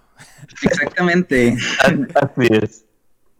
Sí, o sea, es como más un, un como un reflejo, como cuando tienes hambre, eh, más bien como cuando un perro tiene hambre, ¿sabes? Que está buscando la comida y a veces no, no tiene em, como un autocontrol. Ajá, un- Este- un, animal en desesperación buscando comida, ¿no? Que son, o sea, Ajá. se- Sí, por sí, sí. ejemplo, los gatos, ¿no? Se llegan a comer a sus, a sus cuidadores y estos fallecen y ellos quedan encerrados, ¿no? ¿Sabían que en YouTube no puedes decir la palabra que acabo de decir? La palabra con F. Que, ¿En serio? Ajá. ¿Cuál palabra Sí, con te, banean o te hacen como shadow ban. Bueno, ajá, te hacen como Fen- shadow ban y ya no te recomiendan. Fa- Fenecer. la- Fenecer, los- ajá, no puedes hablar de los sinónimos de fenecer, porque no sé, pero no. No, le gusta a YouTube la O sea, o sea, de que puedes, Este- puedes, ¿no? Pero no te va a recomendar Ajá. así. Entonces, pues ya, nada, vámonos despidiendo de, de que alguien más nos vea. Pero bueno, sí, Pues, Pero continuemos. sí, el punto, el punto es ese, ¿no? Que, que es más como un instinto lo que, lo que genera la máquina. Ajá, lo que le empuja a, hacer lo que hace, ¿no? Y lo que decía Andrés también es, creo que una parte que cuando yo estaba más morro, pues era como parte de, sí, de lo que hacía temorizante al antagonista, es lo inteligente que es. Cómo va probando, vaya, la astucia con la que hace sus creaciones, ¿no? Cómo va probando cosas distintas, cómo, este, pues vaya, o sea, le lanza cosas muy, eh, vaya, o sea, por ejemplo, la escena del monstruo que revisando los diseños vi que se llama La Costurera, que No, es este, el que tiene la cabeza de muñeca, o sea, es, vaya, o sea, es, es muy ingenioso, pero es, es horrible, o sea, es Y es aterrador. que e- está muy genial porque eso es el eco del creador, ¿no? O sea, no es nada más una cosa particular de la máquina, sino que también eso eh, lo podemos ver con el, con el creador, un poco con la misma creación de la máquina, pero también con los muñecos. O sea, Ajá, exacto, que también son muy inteligentes y creativos. Bueno, sobre todo el protagonista y este... no, o sea, ejemplo, deja número- tú cómo son, sino eh, cómo están creados, o sea, los materiales, Ah, sí, sí. este, técnicamente, ¿no? Que es, como dices, ¿no? Eh, como lo hace la máquina, ¿no? Muy ingeniosa la manera en la que eh, crea todos los monstruos y sí, o sea, es un... Se ve, ¿no? Que es como parte del creador también, ¿no? O sea, su, sí, intelecto está ahí también. Sí, sí, sí, sí. Eh, es... Me parece genial. Hay muchísimas No, cosas sí, que la, me la gustan acabo de de esta ver y me, dio ñañaras el arte conceptual. Porque, o Sí, la güey, o- en 3D muy bonito y todo, ¿no? Pero en 2D es como, ay, no. Sí, o esa sea, lo- cucaracha, échenle rey. ¿no? Desde que empieza a volar. Sí. No. Sí, o sea, los diseños están muy buenos. Y Sí, este, sí, y, el- y, en sea, general, y no algo. solo estéticamente, o sea, también todo lo que están diciendo de cómo están diseñados los personajes para que sean como una manifestación de alguna parte de la personalidad del creador, ¿no? Está Ajá, tanto, sí, sí, sí. tanto Está- los muñequitos buenos como estas máquinas asesinas. Ujú. Sí, está Sí, muy, sí, sí. muy bien hecho. Sí, otra es que es como una, eh, ¿cómo decirlo? fraccionamiento de todo el autor, ¿sabes? Porque por un lado Sí. está solo, solo el intelecto y por el otro nada más está pues el alma, todo lo sensible que, que era el autor. Em, Sí, sí, sí. Entonces, sí, bueno, no sé si quieren hablar algo más antes de que pasemos a los muñequitos. Este, sí, sí, sí. Bueno, Algo que, perdón, es que esto me gusta mucho porque la he visto mil veces, pero incluso, o sea, ya tenía rato que no la veía y ahorita que la volví a revisar vi que hay detalles muy, muy buenos, o sea, que está muy bien pensado en cuanto a continuidad de lo que está ocurriendo y cómo se dirige la acción. Y, por ejemplo, cuando está la pelea con el monstruo que está hecho con el cráneo de un gato, este, uno de los personajes, el tuertito número 5, le dispara un proyectil, ¿no? Que es como un arpón y falla y el proyectil se queda ahí tirado. Y luego ese mismo proyectil es el que la máquina recoge y le pone como arpón a la máquina voladora. Luego, este, en esa escena de la máquina voladora se la avienta primero al número uno porque le llama la atención el cascabel que tiene en su bastón y por eso se la avienta primero a él. Eso es muy, o sea, esta clase de detalles que yo no había como percibido me hicieron como que valorar mucho el cuidado con el que está hecha la película.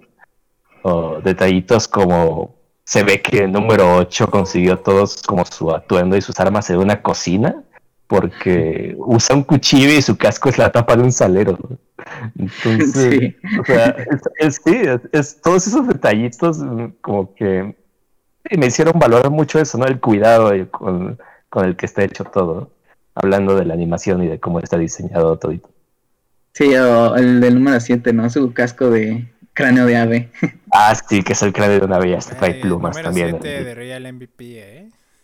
Ah, sí, sí, eh, totalmente carrea, Wow. carreó la película. Sí, güey. sí, sí, sí, sí, soy MVP. ¿Cuál fue Total. su, su monito favorito? A mí me gustó mucho 7 y pues, también 9 un poco. Sí, los, bueno, el tuyo o los tuyos, o la tuya, Arturito. A mí me gustó siempre mucho el diseño de 8, que es como el, el bruto, así el, La mole. ¿no? ajá, el, amor- el abu- el abusón, así que es como El bully. Ajá, y me gusta mucho el número uno. Ah, no, no, no de que me caiga bien. Uh, hay relación me, ahí. Me, me- me gusta mucho A ti te gustan Eh. mayores. el, dise- el diseño del personaje y la transformación del personaje, que ahorita hablaremos de eso. Sí, Eh, sí, sí, creo que es de, de los, de los que más me gustan. sí. A mí me gustaron mucho 7, güey, o sea, de Real MVP, güey. Ajá. Y 3 y La- 4, güey, me parecieron muy, no sé, Ay, muy también, curiositos, sí. como Ah, muy sí. bonitos. Sí, sí, Ajá, sí. como los timiditos, pero que son bien chidos, ¿no? Acá movidones. A- aparte son mudos, güey, lo cual es, inter- es interesante. Y pueden proyectar Sí, sí, películas. es cierto, sí. Sí, Nadie Sí, más sí, sí. puede. También el diseño de Sí. 6 está muy padre, el, el- el artista.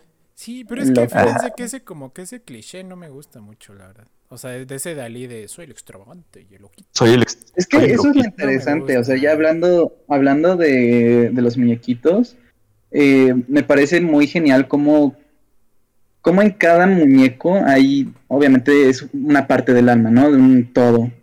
Y son, eh, o sea, parten de, del alma del creador, pero también desarrollan su propia Personalidad. su propia personalidad, ¿no? Pero creo que cada uno también, pues es la representación de algo del autor. Por ejemplo, ese eh, número 6 puede ser como la obsesión, ¿no? Que puede tener el científico de Sí. crear, eh, Sí, sí, sí. de, pues sí, esa obsesión como de buscar ¿no? también. Ajá, ajá. el, el genio, ¿no? Así que también, Ajá. como esta idea de loco relacionado con el que saben muchos, ya sabemos que es un tópico como viejito y muy recurrente, ¿no? Eso de que Y ah, con sabe todos cosas. los demás, ajá, y así con todos los demás números, o Ah, sea, viejito gruñón, pero eh, que en el fondo sabes que se preocupa por su gente. ¿no? Ajá. Mm. pero que también es el miedo. Ajá, sí, también es- está muy asustado, güey. Ajá, por ejemplo, lo- los que son de el 3 y el 4, este, igual como mm, la inteligencia, el catalogar todo, este, el número 2, la, lo ingenioso, Eh, Ujú. 9 puede Número ser dos es el que también... no tiene un ojito, ¿verdad? Del Inge. No, el no, 2 ese era- el 2 es el que, el que desaparecen al inicio, Ajá. pero que todos lo admiraban porque podía crear cosas con, con cualquier sí. cosa. Eh, Sí. Y por ejemplo, 8 puede ser el, justamente, ¿no? El, el bruto. la em, fuerza. La fuerza. 9 puede ser la valentía, el heroísmo. Este, un poco también la ingenuidad, ¿no? Inocencia. Que eso puede Sí. ser También- derivado de, de que es nuevo, también derivado de, de la misma alma del autor, ¿no? Sí, o sea, la curiosidad creo que también es uno de los... Bueno, yo diría, según yo, es la curiosidad como su punto que más lo define. Y que también como que funciona como un arma de doble filo. Porque sí, su curiosidad trae cosas buenas, pero también, este, ups, ¿no? O sea, hay consecuencias muy graves que derivan de esa curiosidad. Está el dicho mexicano, güey. La curiosidad mató al gato. Mató al gato. La curiosidad Ajá, mató a Colosio. No, no Mató cierto. a Colosio y a muchos No, no. personajes en esta. Sí, Y- no, pero a- a- antes de que pasemos a otra cosa, me parece muy interesante 7, porque ella es mujer. Ajá, claramente, es, este, claramente se ve, es femenina y es como de, en, dentro del científico hay un lado femenino, cual es como, Pero que también es la más valiente, es la más ajá, mm, irreverente quizás, la más es rebelde, ¿no? Es rebelde, Ajá. sí, es como que fue la primera que, como que le dijo sus cositas al uno y por eso se largó. Pues, Sí, sí, sí. Y siempre Pues actúa cuando tiene que actuar. Sí, sí, sí. O sea, En está dando cualquier el tiro momento. la morra y sabe, sabe muy bien cómo actuar. O sea, porque no es como, no sé, como de esos personajes que siempre actúan, pero como actúan impulsivo, ¿no? Así de, ay, voy a. Ajá, me voy a aventar y... mal. Ajá. Ajá, sí. Ah, Saludos, Tokio de la Casa de Papel. No, no es cierto. Ajá. Sí, pero aquí sí es como chipocluda, ¿no? Como diría el, el Andrés. Ajá. Sí. Exactamente. Sí, sí, Sí, sí. entonces eso es genial. A mí me gusta mucho cómo pues todo, cada muñequito es parte del alma de del todo del autor. Entonces, Ah. También bueno, no está sé el número- qué más quieren. Está el número, número 5, que probablemente sea como el más genérico, un poquillo. Mm. Pero yo lo veo como, como representación de la lealtad o del compañerismo, ¿no? Porque es como Es el el que al final, al vuelve. final no se quiere ir, ¿no? Que, Ajá, sí, sí, sí. que se queda Sí, exacto. volteando así como cuando el chavo se va a ir de la vecindad. Así. Sí, sí, sí. Sí, sí, es al que, Ah, es al sí, que le sí. falta, es al que le falta un ojito. Y Ah, sí, precisamente es como, es como, sí, no, o sea, para mí es como la representación de eso, ¿no? Que pues, él, pues sí, a pesar de que también está muy asustado y todo, pues siente que tiene que ayudar. Sobre todo por, con, eh, por precisamente que él se salvó porque alguien salvó, ¿no? Que fue número dos. Es que, o sea, imagínate el terror, ¿no? O sea, de ser una cosita como este tamaño, ¿no? Y enfrentarte así a una maquinota que ves que le está chupando el alma a tus amigos, güey. Y no, Sí. poderla, y no poderla matar porque sabes que si te la quiebras, te vas a quebrar a tus amigos también, ¿no? Entonces, Sí, güey. no, sí, eso, eso me causó mucho terror, güey. Pero yo les quería preguntar, bueno, les quería comentar que siento que esta película y lo que estuvimos hablando presenta un dilema, un dilema que me parece muy interesante, que por ejemplo está en Fallout o incluso en Blade Runner, ¿no? Que es el de cómo sabes qué es lo que te hace un individuo, ¿no? O qué es lo que te hace un humano, ¿no? Porque, por ejemplo, en Fallout 4 y en Blade Runner tenemos como eh, humanos sintéticos creados, ¿no? Fabricados, pero que tienen sus propios recuerdos y sus propios pensamientos. Y aquí tenemos estos muñequitos que son fabricados y tienen como una parte de, de un creador, ¿no? Pero es eso, una parte. Y ellos van desarrollando su propia personalidad, toman sus propias decisiones autónomas, güey. Entonces, ahí está la pregunta, ¿no? ¿Qué es lo que nos hace humanos entonces, ¿no? Pues en el caso de ellos está fácil porque el mismo autor lo reconoce como lo último que queda de la humanidad. O sea, les da el, les otorga, ¿no? Digamos, el título de humano o de, bueno, quizás no de humano, pero sí algo similar, ¿no? Sí, fragmentos. Este, de- Al menos. Pero de que es algo similar o humano, eh, sí son, sí pueden considerarse y, en- y, se puede, digamos, lo podemos catalogar en, ese aspecto, pues por el alma, ¿no? Que es lo que la misma película da a entender. O sea, del- lo que te hace hu- humano, lo que te diferencia un poco de la máquina es, pues sí, el alma, lo que, lo que es cada, lo que es cada em, muñequito. Ajá, un Sí. entramado complejo, ¿no? Y que llega a, Sí. a conflictuarse entre sí.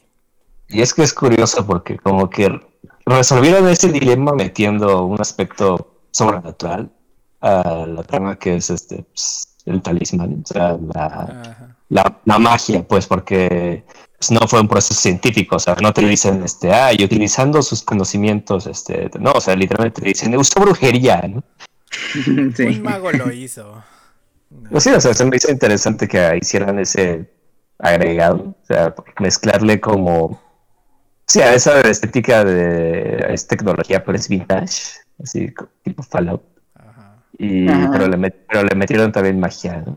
Como de tenemos esta, esta madre que es la, el talismán que manipula las almas. ¿no? Y supongo Y que, que- sí tiene mucho que ver, ¿no? Porque creo que parte del alma es que todavía no sabemos muy bien qué es, ¿no? Ajá, Entonces, sí. esa- Pero es esa que parte de justamente- misterio. Ajá, y justamente en contraparte la máquina, pues es lo que se podría prestar como más el problema, ¿no? Porque justamente los muñequitos está fácil, pero la máquina eh, creo que también ayuda a responder porque aunque podría considerarse como, como, bueno, no humano, como algo... Un producto, de la, un producto de la humanidad, ¿no? No, no, no, o sea, como tipo los, em, los androides de Fallout, como decía Axel. Ah, ya. O sea, aunque no tenga la forma humana, eh, es interesante cómo podría ese personaje prestarse al problema, ¿no? sí. Que la respuesta yo creo que es que él, esa máquina no es humana, obviamente no por la apariencia, sino porque justamente le falta ese, esa parte humana y que se rige más por el instinto. Y como decíamos al inicio, ¿no? Está incompleta. Eh, Sí. Entonces sí, creo que por eso, en ese caso, pues no se puede considerar humana o algo similar. Lo interesante sería No, imaginar. pero es que sí es o sea, ah, similar porque es un individuo también, ¿no?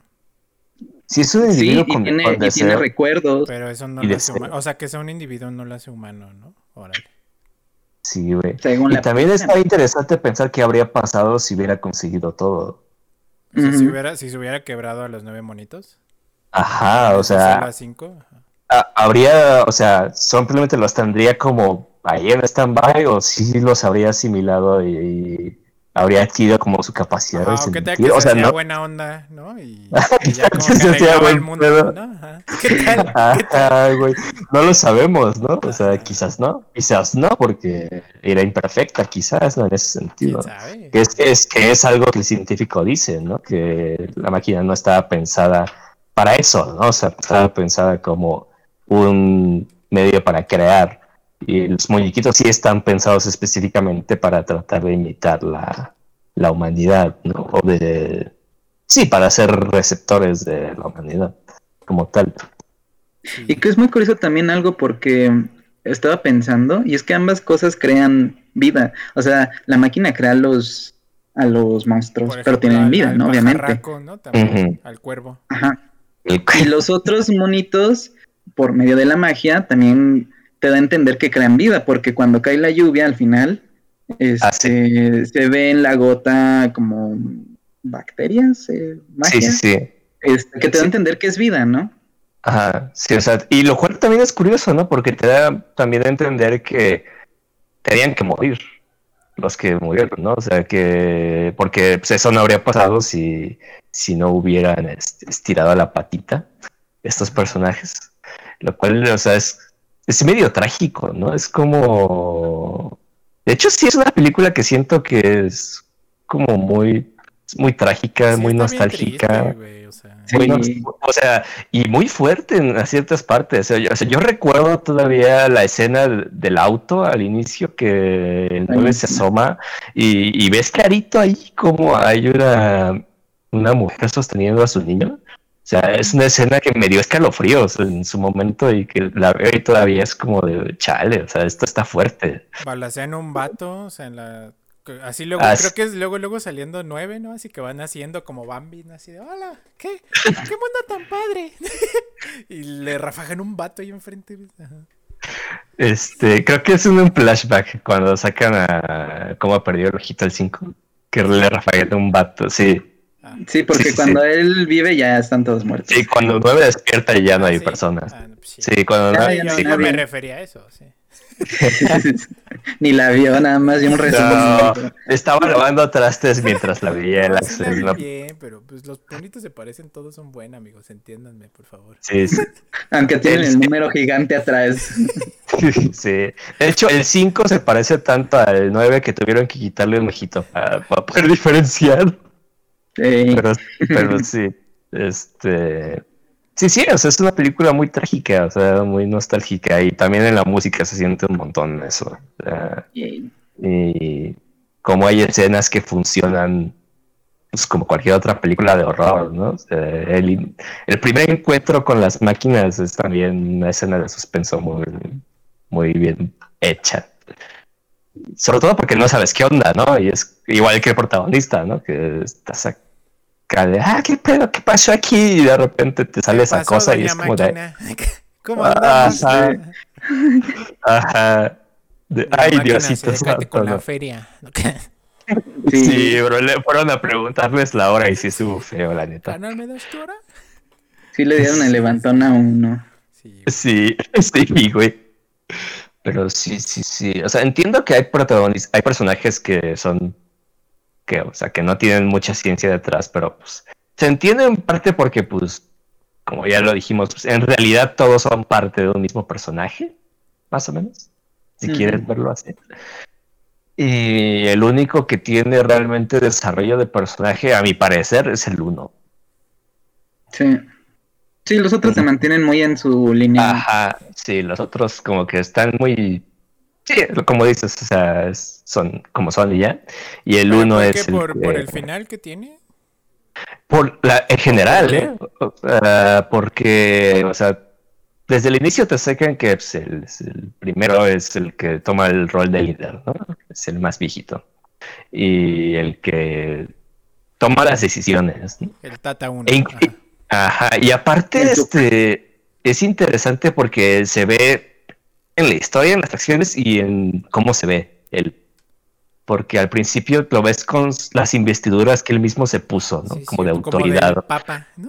Ajá, de autoridad. O sea, tiene, tiene su gorrito que es como muy de papa, tiene su bastón, Sí, es este, el, gorri- el gorrito tiene una moneda y tiene su capa, ¿no? Y se O lo sea, quita cuando está perdiendo como liderazgo y así. Exacto, o sea, va conforme va avanzando, él va perdiendo esas. Vaya. Sí, eso que él mismo se puso. De hecho, yo recuerdo que la primera vez que la vi me asusté porque cuando le están jalando la capita y él dice, no puedo quitármela, pensé que era parte de, él, ¿sabes? O sea, que así estaba hecho. Y, ya se la quita, ¿no? O sea, es como de, ah, no, él se la puso.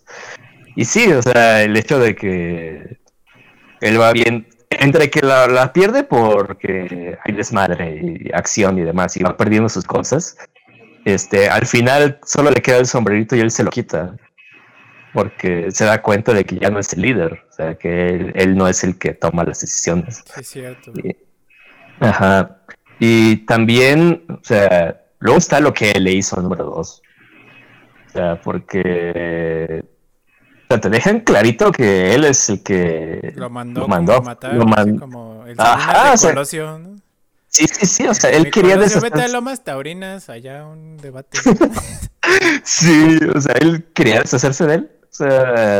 Porque estaba asustado de Sí, que es cierto. eh, en sus salidas fuera a traer a los monstruos, ¿no? Piñero. ajá. Y, ajá, y él lo, y él lo acepta, ¿no? O sea, cuando lo con, primero está con evasivas, ¿no? Así de, nada, este, que él se fue y la chingada.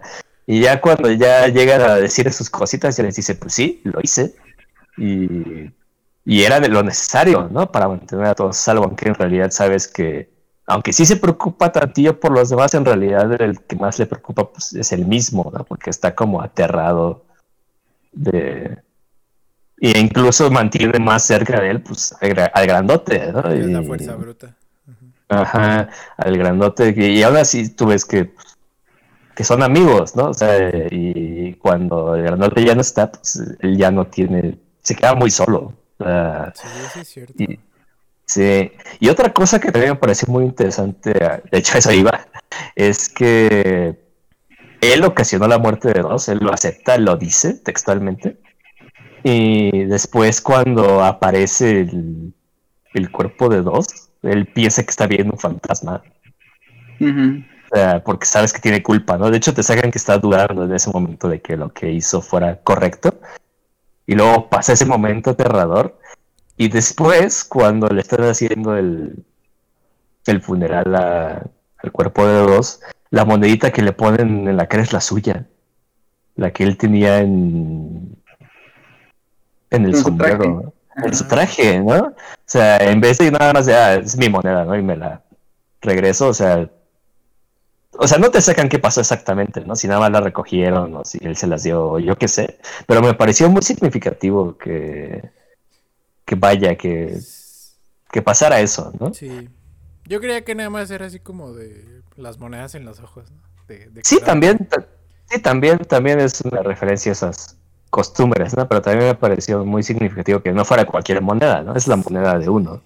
Sí, sí. Y, y, y pues vaya, su final me gusta muchísimo, o sea, me gusta muchísimo que después de todo lo que pasó, después de, conocerlo, de ver que es el personaje más cobarde, eh, el primero que estaba dispuesto a arriesgar las vidas de los demás para, para salvarse a sí mismo, decidiera al final hacer precisamente eso, ¿no? Salvar a alguien más.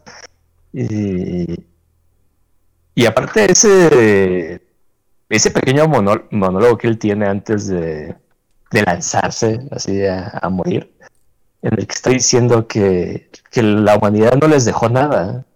Y si no nos dejaron nada, ¿por qué debemos nosotros resolver sus errores? ¿No? O sea, no es justo. ¿no? O sea, todo, toda la situación, toda la vida que ellos tienen es injusta, porque pues, ellos no ocasionaron, ellos son inocentes, ¿no? Ellos no ocasionaron nada. Y aún así tienen que cargar con la responsabilidad de todo. Y, y eso me gustó muchísimo, o sea, por eso es mi personaje favorito, por, por todo eso.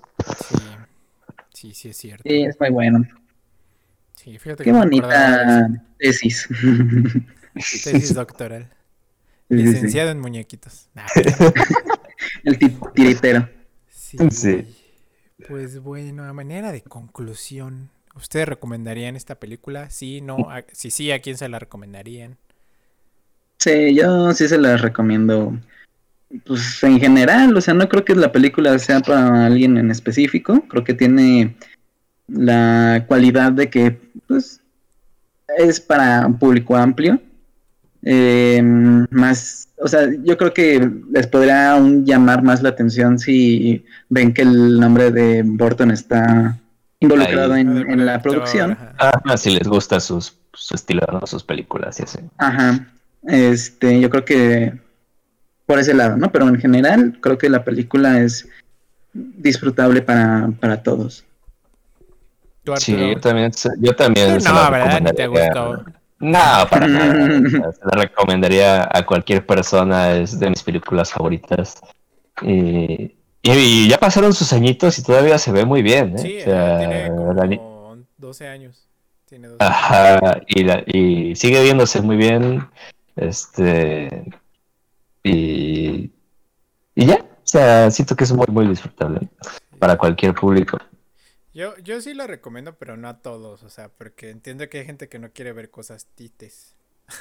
Ah, bueno, claro. Y pues es un ah, mundo posapocalíptico. Tal vez les llame la atención que los muñecos se vean bien bonitos y todos adorables, tiernitos. Pero es muy triste en realidad, porque pues ya lo hablamos, ¿no? O sea, se los quiebran a más de la mitad. Entonces, eh, sí te puede poner pues triste, ¿no? O sea, como todo el ambiente, la destrucción, luego la muerte de los personajes para acabarla de fregar. Pero presenta unos dilemas muy interesantes, ¿no? Los que ya habíamos hablado aquí, de, del individuo, de, las contradicciones de los seres humanos. Entonces, sí, vale, creo que sí vale la pena por eso, ¿no? Y, también por los diseños, o sea, están muy bonitos, creo que vale la pena verlos. Sí, sí, sí. O sea, visualmente es, muy disfrutable. Sí. Bueno, entonces, ¿qué calificación le ponen? Nueve. ¿Nueve? un, nueve, de, nueve de nueve. Sí. Sí. tú? Sí, nueve. ¿Nueve? Sí. Sí. Yo sé que quieres. Voy a poner un Dale seis. nueve. Yo sé, yo sé que quieres, yo sé que quieres ponerle Sí, nueve, sí, carnal. nueve. Entonces esta película tiene en promedio un 6 al revés, o sea, un 9. Ey. Que, práctica- que prácticamente es un 10, así Pues que ahí sí, está. Ya saben, 9 en Amazon Prime Video México. En otros países no sé en dónde esté porque no vivo en otros países. Quizás está, bueno, en YouTube. En YouTube Está en está YouTube. completo. Está en YouTube, güey, sí. Pero está, dobla, está doblada al español en YouTube. Ah, sí. Ah, en, en No. inglés las voces Ah. son de Christopher, Christopher Plummer. De Elijah Wood. Y Elijah Eli- Wood. Elijah Wood. En español, número 6 es Mario Castañeda. Así. Y. Ajá. Y Pero es número que 5. hicieron redoblaje, o sea, el, redoblaje. Ajá, el Ajá. original pues, lo votaron. Lo votaron, sí. El original es el que está en YouTube, el doblaje original, donde está Mario Castañeda. Y número 5 es el que hizo el doblaje de Obi-Wan de joven. Wow. Ah, sí sé quién es. Sí, sí, sí. También es el y el rey Lemur en Madagascar. Ah, sí, sí, el Rey Yuli. ¿En serio? Wow. sí. Es el número 5. El, el- Así es, ese mero. ajá. Wow. Ah, pues bueno, ya saben, esta es una película con el sello de calidad del Epino. Así es, Y- nada más y nada menos. Bueno, nosotros fuimos los tres Alepo, realmente estamos muy felices de que hayan estado con nos- nosotros, eh, escuchándonos. Eh, nos interesa también que nos dejen en los comentarios ustedes qué piensan de esta película, les gustó, no les gustó, qué piensan de las personalidades, de, de los monitos, de los robots también, lo que sean. Menos comentarios feos, la verdad. No, no es cierto. También, no, también si quieren También, aquí se aguanta vara, ¿eh? Aquí aguantamos No, vara. No, comentarios nada más. Andrés y Arturo, por favor. Como No, no de es escuela de habla mucho en clase. Sí, también. Sí. Pero bueno, yo fui Axel Olvera, acompañado como cada semana de mis mejores amigos, Andrés Ramírez, hasta luego amigo, Nos vemos en la siguiente. y Arturo Galvez, adiós amiguito. Hasta luego, bandita hermosa. Hasta luego, nosotros fuimos los tres Alepos, repito, y muchas gracias por estar con nosotros, y recuerden que son la mejor audiencia del mundo y los queremos mucho. Hasta luego. Adiós. Hasta luego.